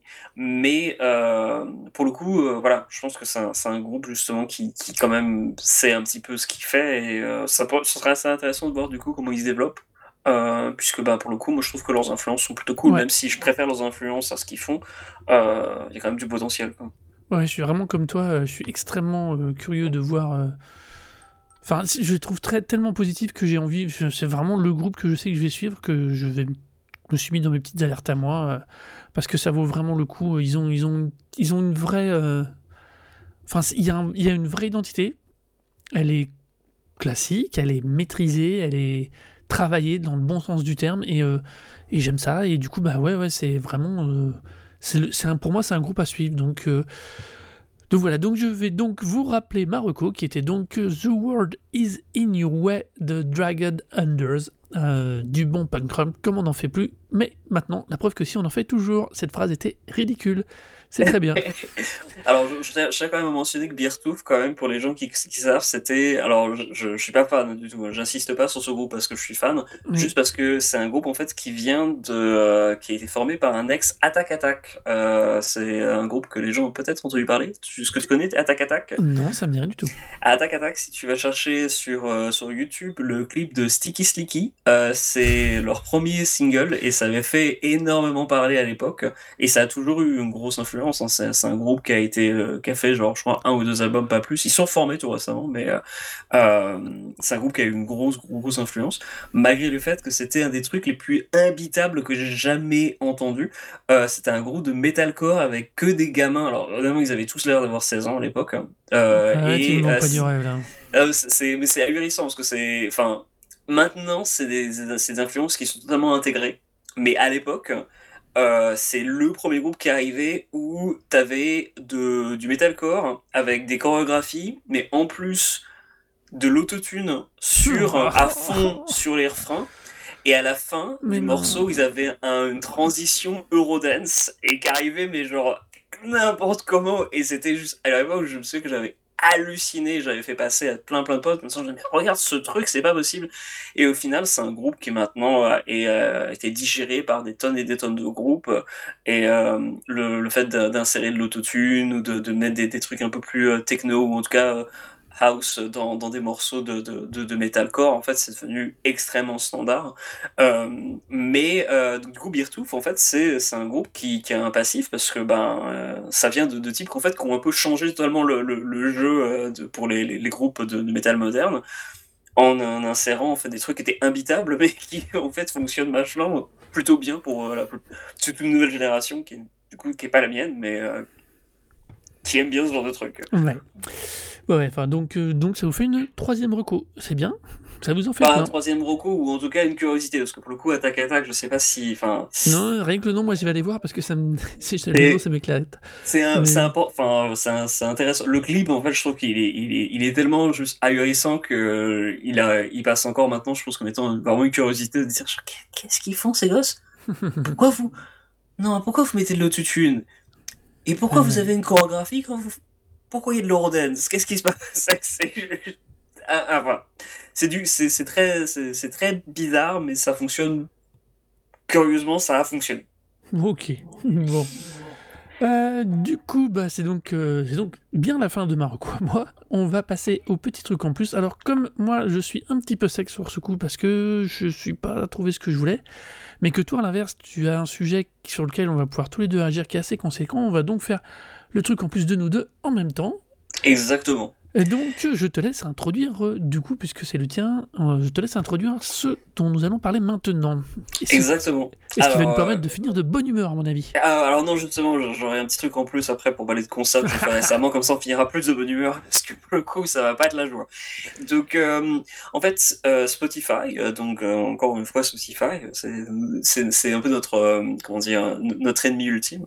Et ils ont en fait lancé autour de 2020 en fait un truc qui s'appelle le Discovery euh, Et en fait, le Discovery Mode, le Discovery Mode programme, en fait, c'est une initiative de Spotify qui est aussi d'ailleurs partagé par d'autres services de streaming, et qui correspond en fait à laisser au choix à des artistes, alors globalement c'est plutôt pour des artistes indépendants qui voudraient du coup être un peu plus mis en avant sur, sur les plateformes, de dire genre ok, vous choisissez le morceau que vous voulez et qu'on mettra en avant, vous percevrez moins de profit sur ce morceau, mais en échange on fait de la promotion.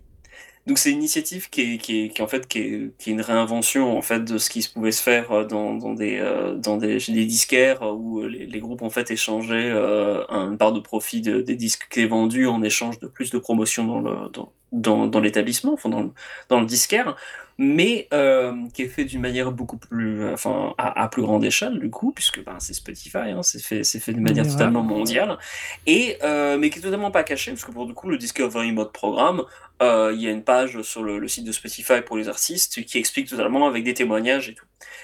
Témoignages d'artistes disant bon bah voilà, j'ai bénéficié de ce programme et ça a fait tel truc, tel truc, tel truc. Bon bah, vu comme ça, c'est finalement, euh, enfin pas avant son amodiable, mais c'est un compromis pour avoir de la promotion. C'est quand même un Surtout gros une manière problème. de détourner le système et de réobtenir encore plus de thunes ouais. sans payer les droits d'auteur. Le vrai souci, il est là, on est d'accord. Ah oui, le vrai souci, il est là, puisque comme l'ont signalé par euh, des, des, membres du Congrès américain donc, qui ont envoyé une lettre à Spotify, euh, qui, en fait, qui décrit en fait le, qui décrit le programme comme étant un comment dire une ah, c'est prisoner dilemma le dilemme du prisonnier c'est-à-dire que tu dois faire une décision prendre une décision sans vraiment savoir en fait euh, quel impact quel impact ça va avoir et comment, comment les autres en fait bénéficient de cette de, de ta de ta décision en fait. Donc il y a des témoignages, mais il n'y a pas tant que ça en fait d'informations qui sont données à la disposition des, des, des, artistes. Et puis pour les consommateurs, les gens qui, qui streament, bah, c'est tout à fait, enfin c'est complètement invisible puisque bah, tu peux avoir euh, des artistes qui sont promus sur ta page Spotify euh, sans savoir que c'est parce qu'ils ont accepté d'avoir euh, moins de sous euh, pour, en échange du stream de leurs morceaux. Mais c'est des morceaux qui peuvent être ajoutés donc dans les recommandations quand vous finissez d'écouter un album. Les morceaux qui peuvent se retrouver dans votre petite liste, dans votre playlist de morceaux sélectionnés, peuvent, peuvent venir en fait de ce Discovery Mode programme euh, parce que voilà, c'est ça fait partie des avantages qui sont toujours la même problématique de Spotify ou la, ce qu'on a faisait le retour qu'on faisait sur Tidal l'autre fois par rapport à la question de Tidal Spotify, qui est que même si euh, Tidal est plutôt bien dans ce qu'on en voit en termes de fonctionnement, euh, Spotify c'est une boîte noire. C'est une boîte noire. Les choses rentrent d'un côté, ça ressort de l'autre. On ne sait pas, on ne connaît pas les algos. Euh, c'est la même logique que Facebook, que Twitter, qu'Instagram. Euh, on ne connaît pas les algos. On n'a pas, il n'y a aucune. Euh, on a des conventions d'utilisation, mais on n'a pas des conventions de fonctionnement. Tu vois, on signe des non. accords dont, et c'est extrêmement euh, bah, dommageable au final. Bah, et du oui. coup, on est, on est vraiment face à une opacité qui est aussi, euh, il faut être aussi clair, euh, un peu la marque de fabrique de toutes ces Startup Nation, de toutes ces nouveautés, euh, ce streaming 2.0 là, je sais pas comment dire, quel est le mot à la mode. C'est disruptif, hein, le, voilà, commerce disruptif. Toutes ces applications disruptives de, qui sont été une fois sur des parasites qui, ont, qui s'intègrent en milieu entre deux couches de fonctionnement à, à l'ancienne. Et là, c'est ça, on est toujours sur, d'accord, mais pourquoi j'ai cette reco? Pourquoi les morceaux produits par les boîtes, par des trucs totalement anonymes, dont tous les droits sont cédés, donc seule la boîte va toucher la thune, remontent plus vite que d'autres. Pourquoi, du coup, de facto, ça valorise que les gros, pas les petits? Pourquoi l'algorithme n'est pas égal par rapport aux, valeurs strictes et aux éléments stricts qui sont donnés par les utilisateurs? Enfin, c'est... Euh, on parlait tout à l'heure de Dragon Under, ils ont quand même réussi, eux, à valoir 10 millions de télé d'écoute sur Spotify. Donc, ils ont franchi, ils, ont, ils sont aussi connus, ils, le truc a sûrement aussi franchi un certain niveau de, euh, de pénétration du marché, pour parler comme on dit. Oui, euh, euh, qui, qui, fait que oui, ils, a, ils sont dans une position où eux vont pas être gênés par ça, mais il y a tout un pan de la musique, de la création ou la promesse de euh, tout vous pourrez accéder à vos utilisateurs, vous serez dans les recos si vous correspondez, c'est une fois de plus du pipeau. Et c'est oui, une puis... fois de plus les gros qui ressortent, et qui ressortent et puis... dans des conditions qui ne sont pas claires. Et puis un million ou des millions de- d'écoutes, ça va pour. euh, Ça, enfin, ça paye pas ton, ton, ton abonnement ou ta- ton abonnement Netflix ou ton Spotify ou même ta, le loyer. ta- le- ton appartement, quoi. Euh, certainement pas pour, pour 4 membres de groupe, 4-5 membres de groupe. hein. Voilà, donc Et. Et à cela s'ajoute en plus d'autres choses. Euh, puisque c'est un peu le, problème de ce truc en plus, c'est que euh, on parle du fait que les artistes indépendants doivent du coup être en compétition avec ben, d'autres artistes sur ces plateformes et se retrouvent du coup invisibilisés puisqu'il y a tellement de choix. Mais ce choix, il vient d'où? Et l'un des facteurs qui s'ajoutent à ces problèmes d'invisibilisation, c'est euh, le fait que ben, les, consommateurs, vous et moi, euh, c'est pas mon cas, mais en tout cas, euh, c'est une tendance qui, qui s'affiche, qui, qui est beaucoup plus euh, est très présente depuis même depuis 2000, euh, 2010. C'est que en fait, les, les gens, quand ils écoutent de la musique maintenant, ben ils, font appel à des trucs comme Alexa ou autre, et puis ils vont dire euh, mets-moi une musique d'ambiance pour euh, me reposer après le boulot. Et du coup, tout le monde utilise en fait des, playlists thématiques qui sont liées à des, émotions ou à des, contextes. Et c'est comme ça que les, beaucoup de gens écoutent de la musique. Et même beaucoup, beaucoup plus, de, un nombre croissant, euh, exponentiel de, de, de, de gens consomment la musique justement par des playlists thématiques. Sauf que ces playlists thématiques, ben, dedans, en fait, c'est pas des, artistes tels qu'on les recommande sur le site, c'est ce qu'on a, enfin, ce que commence à, parler de faux artistes. Alors, faux artistes, c'est pas des, des- de la musique créée par des intelligences, intelligences artificielles, c'est beaucoup plus pernicieux que ça. C'est des, euh, en fait, des noms d'artistes qui correspondent, en fait, tu vas avoir euh, 10, art- 10 noms d'artistes, et en fait, il va y avoir un compositeur derrière. Alors, beaucoup de gens commencent à faire, bah, du coup, les, les sites comme Music Business Worldwide, euh, dont je, tiens pas mal les informations euh, de cette... de, de, segment en fait on parle et avait fait toute une enquête sur ça euh, qui révélait que euh, du coup autour de genre euh, voilà une cinquantaine d'artistes tu vas avoir juste une petite poignée de, de, de noms de, de compositeurs qui sont beaucoup d'ailleurs qui viennent de Suède. Et en fait qui sont des gens qui vont composer des morceaux en différents styles hein, ou qui vont rép- répondre à différentes attentes et qui vont vendre leurs droits pour une les somme euh, C'est voilà important de préciser tous tous leurs droits. droits à des majors et Ils sont payés comme des prestataires externes qui feraient une prestation musicale, basta, et qui sont payés à l'heure, et c'est tout. Qui n'auraient plus de droit sur la création à l'ancienne. voilà Euh, c'est l'équivalent du crowdsourcing qu'on a en graphisme avec toutes ces banques d'images ou qui sont alimentées par des graphistes qui produisent et qui vendent l'intégralité de leurs droits sur les images, et basta. Euh, c'est halluc- assez hallucinant c'est Et puis hallucinant ça, parce que ça ramène coup- à pas mal de profit en plus. Ah bah, ça génère pas mal de profit parce qu'on en revient toujours à la question qui est les majors elles-mêmes vont qui ont, sont, vont souvent derrière la, euh, la la création et la demande de musique à ces artistes et sont aussi ceux qui derrière vont créer des playlists ou avoir des utilisateurs à eux qui vont créer les playlists avec ces musiques relativement euh, génériques mais qui du coup vont leur générer un niveau d'écoute par rapport à la méthode dont elles sont sollicitées via, comme tu disais, euh, la, question ouais. d'utilisateur dans les playlists, fait qu'elles génèrent énormément d'argent. Et c'est de l'argent qui rentre très vite parce que, au nouveau, on est face au truc où, de toute façon, eux, ils ont une enveloppe de budgétaire pour faire cette playlist, ils vont la donner à tant d'artistes qui va leur produire tant de morceaux, le budget il est fixe, il n'y a pas de droit à reverser, il n'y a pas de droit, une fois que la liste est en place, il n'y a plus qu'à faire qu'elle soit poussée par les diffuseurs.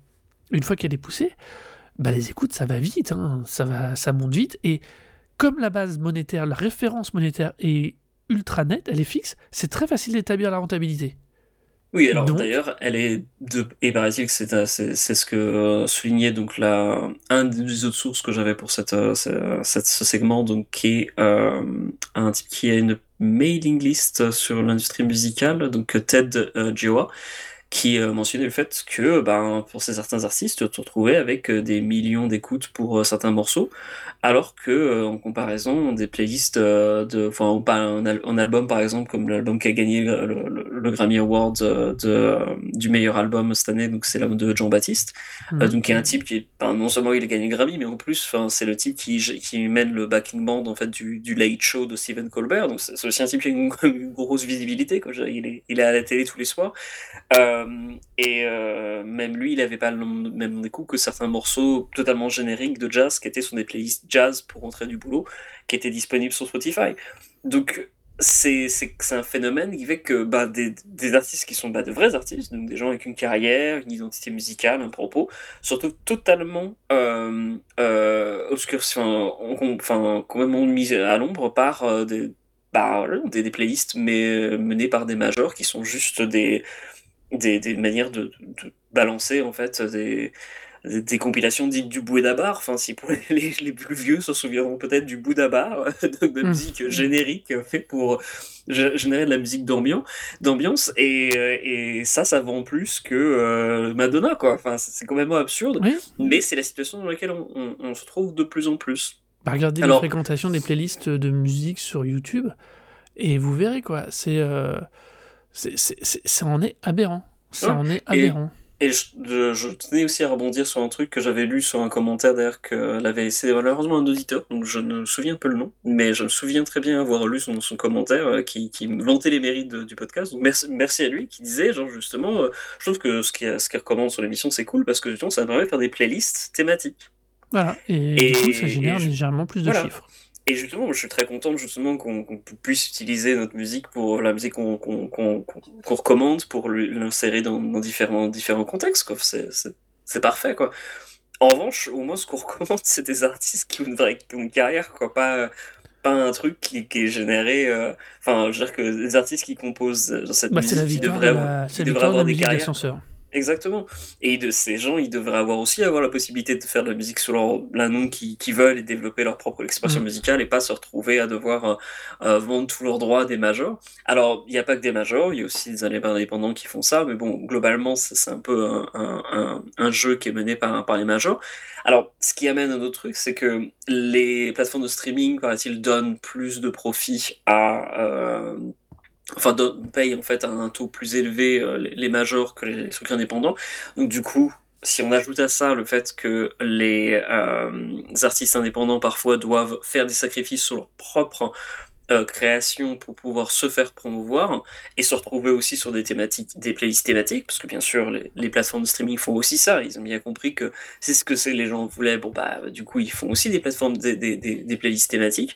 Sauf que eux, au lieu de mettre des des artistes qui sont menés par les majors comme Sony, comme, euh, comme euh, Warner, bah, ils mettent des artistes indépendants, mais les artistes indépendants, du coup, qui vont percevoir moins, et donc, du coup, eux, ils sont plus de profit. Donc, Ouais, ouais, non, mais au final, c'est un cercle vicieux, puisque on se retrouve avec des artistes indépendants qui doivent faire des compromis pour pouvoir être promus, mais en même temps qui participent à la guerre entre les plateformes de streaming et les majors pour juste faire en sorte de finalement les foutre encore plus dans la merde et leur faire perdre de l'argent puisque ben du coup bah ils se retrouvent promus entre guillemets euh, et en plus il y a comme le, le souligné les, membres du congrès qui ont envoyé une lettre à Spotify euh, il n'y a pas eu encore de, ré- de réponse de Spotify à ce sujet mais la, demande était genre plus de clarté parce que bon c'est les États-Unis donc ils n'étaient pas à dire genre c'est mal vous devrez arrêter ils ont juste dit plus de clarté. J'étais un peu à dire j'étais un peu à me dire genre peut-être que ce serait pas une bonne idée peut-être que vous devriez faire autre chose mais non, la demande du Congrès, c'était juste euh, plus de clarté,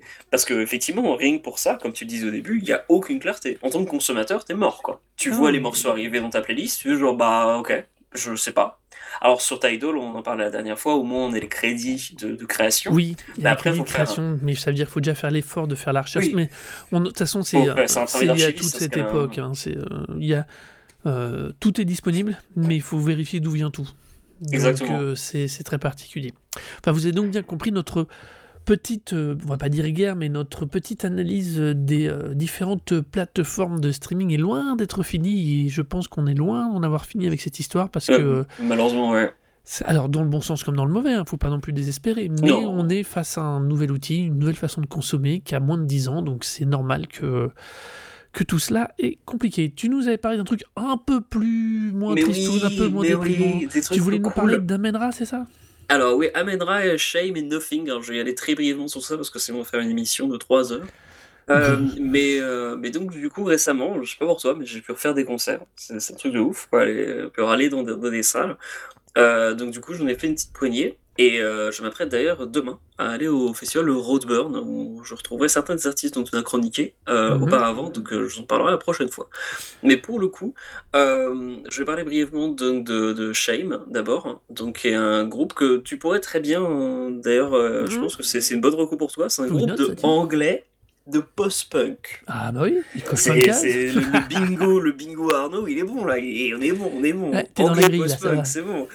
Donc ils ont un album que sorti cette année, enfin non pas cette année, il y a deux ans je crois, qui s'appelle Drunk, euh, Drunk Tongue Pink, euh, qui, qui a moi que j'ai bien aimé, donc du coup j'étais allé écouter le, euh, les, euh, le concert, et pour le coup, ben c'était sympa. Je vais pas, pas trop rentrer dedans, mais en revanche le public était super chaud. Donc c'était au Paradiso à Amsterdam, donc il y a une salle un peu mythique dont j'avais parlé la dernière fois, Mhm. une sorte de- de- d'église réaffectée. Et, euh, enfin, désaffectée, pardon. Et donc, du coup, même si moi, pour le coup, j'étais un peu les bras croisés en mode genre, bon, non, je suis pas trop dedans. Euh, en revanche, tous les gens autour de moi étaient à donf. Euh, ils ont même foutu un peu le bordel d'ailleurs pour euh, un des morceaux, je crois, du premier album, que je, moi je connaissais pas, qui s'appelle One Rizla. Et alors, pour le coup, ça dansait partout. Il y a eu plein de gens qui sont sautés, qui sautaient depuis la scène pour, pour faire du stage dive. Donc, non, c'était vraiment. ça, ça galait.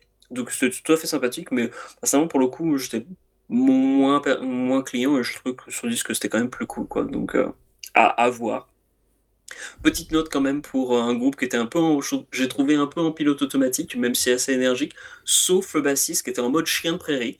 Euh, C'est-à-dire qu'il allait de, de, droite à gauche, il courait tout en jouant, genre euh, au moins toutes les 5 minutes. Il, genre il s'arrêtait 5 minutes, il jouait, et puis après il, il commençait à courir, et puis après il s'arrêtait, et puis après il repartait. Quoi. Le type il était vraiment en mode genre non, il faut vraiment que je saute. Allez, il faut que je saute. Donc bah il sautait. C'était sympa. Après ça, donc je suis allé voir un peu plus, quelques jours après, je suis allé voir Amenra. euh, donc à Utrecht en Mhm. revanche, qui est une petite ville euh, en dehors de, de Amsterdam, enfin petite, peu près, mais en fait presque la même taille qu'Amsterdam. quoi. Euh, donc à la salle Tivoli Vredenburg. Alors, un petit détail sur euh, cette salle, et d'ailleurs beaucoup d'autres salles sur Amsterdam ou aux Pays-Bas. Donc Tivoli Vredenburg à Utrecht, ainsi que, mince, je- le nom m'échappe, Euh, il y a une autre salle à Harlem qui faisait ça, et une autre salle à Amsterdam qui faisait ça. C'est des salles, en fait, euh, j'avais jamais trop vu ça dans d'autres pays, où, euh, en fait, il y a au moins cinq concerts le même soir. C'est-à-dire que c'est des salles en hauteur, avec plus plein de- d'espace, avec visiblement une bonne insonorisation, parce que pour le coup, moi, j'entendais rien de ce qui se passait à côté. Et euh, ils ont plusieurs événements, en fait, le même soir. Ah, Donc il y a plusieurs concerts comme ça. Ouais. Et, euh, et genre, c'est des grosses machines, quoi. Tu t'arrives et tu dis, genre, je vais telle salle, et tu fais genre, ok, c'est en haut, ou c'est en bas, ou tel truc. Et puis, euh, genre, par exemple, j'ai vu un concert dans une salle à Amsterdam où le même soir, il y avait Sleaford Mods, donc c'est un groupe euh, anglais de slam électronique, pas mal. Et ça jouait au sous-sol. Et là où je suis allé, je suis allé au, au, deuxième étage. Et il y avait un concert que j'ai vu. Et à côté, sur le même étage, il y avait une présentation, une présentation un truc de spectacle qui, qui avait lieu le, au même étage, quoi. Ah, ouais. Au même moment, quoi. Donc, Ah, euh, je- je vois bien ça, l'orga ça c'est. tourne, quoi. Ouais. Non, moi je connais un truc, Ça, ça un petit peu en Allemagne il y a quelques années, c'était euh, un peu courant dans certains coins, euh, dans anciens moments le, où le mur est tombé, dans certains coins, il y avait des endroits un peu en friche, et du coup il y avait des énormes entrepôts, et les gars, bah, du coup, ils pouvaient faire des, des salles comme ça avec à base de euh, 3, 4, euh, 3, 4 concerts différents, euh, tu vois, et c'était assez dingo, quoi. Ouais, c'est hein. euh, C'était assez rigolo. euh, c'est super répandu euh, dans les Pays-Bas. Mm. Alors du coup, moi, je suis allé voir donc euh, Amenra à Tivoli Revenenborg. Donc euh, alors, eux, par contre, ils jouaient dans une grosse salle. hein, c'est un groupe belge qui de, on va dire de post-hardcore ou doom. En gros, c'est- des guitares, elles sont lourdes et elles sont lentes. Et euh, ça a joué dans pas mal de monde parce qu'ils étaient quand même dans la salle qui a une capacité de 2000 personnes, donc euh, ça y allait. Euh, ils avaient en ouverture Joe Quayle, alors qui était assez cool, qui faisait une musique au violoncelle électrique avec des pédales de loop. Donc du coup, en gros, elle joue, elle joue une, mesure, elle l'enregistre, elle le passe en loop, et puis après elle joue une autre mesure, elle l'enregistre, elle le passe en loop par-dessus. Enfin, ce genre de, de technique qui est assez, qui est assez très maîtrisé, et ça jouait très bien. Et Gold, alors Gold, ça se prononce Gold, mais en fait c'est 3G et 3D. Euh, il s'appelait Gold avant, mais il y a des problèmes de, droit visiblement, donc maintenant il s'appelle Gold avec 3G et 3D. Euh, je crois que c'est des mecs qui, viennent du Pays-Bas et ça sonne un peu comme une sorte de Björk en version Indus. Et c'est très sympa aussi. L'album, le dernier album est assez cool. Euh, mais euh, Amenra, en fait, c'était très très sympa. Alors moi, je les connais depuis du- plus de 10 ans maintenant. mhm. Euh, je les ai vus plein plein de fois de, de- depuis, euh, depuis leur album Mass 3, et c'est un groupe qui, en fait, qui a, qui a une, une réputation qui, qui a fait que, euh, que, que, que grandir, parce que euh, à la base, c'était très très... Enfin, c'était- pas très original, quoi. C'était un groupe qui était euh, qui jouait beaucoup sur le- les bases de ce que faisait euh, Isis euh, à leur début ou Neurosis. Et en fait, euh, avec euh, l'atmosphère des concerts, donc est avec euh, le groupe joue face au public, mais avec le chanteur dos au public. Ils ont toujours eu en fait des, projec- des projecteurs hein, qui étaient derrière hein, la batterie, donc euh, salle totalement é- totalement éteinte et juste des projos derrière. Et puis euh, avec euh, des fois des, enfin au début et maintenant de plus en plus, des euh, une projection de, soit d'un logo, soit d'une euh, une sorte de, court métrage en fait euh, derrière eux. Et donc euh, très euh, ambiance très austère comme ça. Et en fait, c'est un groupe qui a développé une, enfin, un vrai culte, quoi. Alors, ils ont leur petite, euh, le, petit groupe qui s'appelle la Church of Ra, en gros, euh, l'église de Ra, euh, qui, sur lequel ils développent toute leur esthétique. Et, euh, bah, en fait, euh, malgré tout, ils se sont bien accrochés à, ce- à leur truc et c'est devenu assez phénoménal. C'est-à-dire que moi, je les ai vus dans une salle où il y avait maximum 50 personnes dedans, tu vois. Maintenant, ils jouent devant 2000 personnes, tu vois. Ah, mais ils ont Euh, une, une identité, leur- leurs idées, et- Exactement. et ça paye. Enfin, c'est bien Ouais, que ça, ça- paye, quoi. Tout à fait, ouais. Alors, moi, je trouve que le. Alors, ils ont joué beaucoup de morceaux du troisième, du coup, euh, qui est Mhm. sûrement un de leurs meilleurs. Mais ils ont aussi, alors bien sûr, fait des morceaux du dernier, euh, qui est, je trouve, un des plus intéressants depuis bien longtemps. Mais le précédent aussi, avec quelques, quelques vrais gros, gros, gros hits, euh, notamment le morceau. Alors, si vous voulez découvrir Amenra, c'est sûrement le meilleur morceau. C'est le morceau A Solitary Rain, donc, qui était sur la- l'album Mass 6. Euh, donc, il y a, c'est un, un signe dessus. L'oiseau, le cygne. Euh, et, euh, et ce morceau-là, c'est, je pense, c'est leur hit single. Alors, c'est un hit single, entre guillemets, hein, c'est le hit single des clubs pour eux, ça fait 9 minutes quand même. hein, donc, euh, et puis, c'est toujours bien lent et assez austère, et euh, avec des, des- des gros riffs, et puis des, des passages très, très, euh, très, très calmes. Mais ça fonctionne super bien, et pour le coup, euh, pour un groupe que bah, du coup, j'ai vu des tonnes, de, des tonnes de fois, je trouve que ça faisait partie, de- un de leurs meilleurs perfs. Donc, euh, même pour euh, 1h20 de ça, j'étais j'étais très content. bah, c'est cool. Mais le meilleur concert du lot, c'était quand même le concert de Nothing que j'ai vu à Ailing. Donc, The Ailing, c'est aussi une salle de Utrecht, par contre, qui est plus traditionnelle. Je passe concert rock, euh, une partie bar, une partie salle de concert, donc tranquillou. Et euh, c'est un groupe de rock shoegaze, alors qui est justement, où il y a un épisode qui a été oublié, et donc du coup, bah, c'était sur Nothing que j'ai enfin pu voir, euh, donc pour euh, voir les morceaux de The Greatest Small euh, sur scène, et c'était super. Euh. Très très bon concert, euh, bonne basse qui rentre dedans, euh, chanteur qui avait une bonne présence, euh, même si euh, il, est, très, euh, comment dire, il, arrive à donner une petite, un, côté très sympa en fait. C'est un type qui est, qui est, vraiment très agréable, qui, a, qui le cœur sur la main, qui donne vraiment l'impression d'être. c'est, en fait, c'est un showman discret. C'est-à-dire qu'il donne pas l'impression d'en faire trop, mais en même temps, il arrive à, mettre tout le monde dans sa poche. Donc, il, gère bien les choses. Donc, Dominique Palermo, donc, qui est le, le leader du truc, parce que je crois qu'il compose à peu près tout depuis le début du groupe. Et euh, donc, du coup, Nothing, c'était un vraiment super concert. Et je les revois d'ailleurs pour deux concerts, euh, en, un en solo et un en compagnie de Full of Hell, pour euh, le- leur collaboration Full of Nothing, euh, pour, durant le, festival de Roadburn. Donc, je les ai vus déjà une fois et je les revois deux fois dans, ben, cette semaine. Donc, ça Mm. fera trois en peu de temps. Et donc voilà, donc ça fait quand même des concerts, c'est cool, c'est bien. Bah, c'est Euh, plutôt bon C'est plus ça. positif, voilà. Il y avait du monde, les gens portaient pas trop de masques. Euh, pour le coup, euh, c'était vraiment pas ça. Euh, Shame, j'étais le seul à porter un masque. Amenra, je crois que j'étais le seul à porter un masque. Et Nothing, avec quelques personnes qui portaient un masque. En revanche, j'ai pas porté le masque pour ce concert-là. Je- fais un peu l'inverse de tout le monde. C'est pas, pas une bonne idée, mais bon, voilà. Et euh, en revanche, j'ai acheté un masque sur place au stand de merch de Nothing. Et le type qui euh, m'a vendu euh, le, masque au stand de merch m'a dit genre, ah bah t'es le premier de toute la tournée. J'étais la 15e date de cette tournée européenne, donc autant dire que personne n'en a rien à foutre des masques. C'est vraiment, vraiment mal parti. Mais en l'occurrence, en revanche, l'atmosphère à, chaque fois était cool. C'était des, des très bons moments, les gens étaient très sympas, donc euh, Ouais. bonne, euh, bonne ambiance. Pareil, moi je reviens d'un festival, c'était pas de la musique là de deux jours, et c'est vrai qu'on était avec des masques, mais au bout de deux jours, les masques avaient tendance un petit peu à disparaître parce que c'était un peu. Ouais.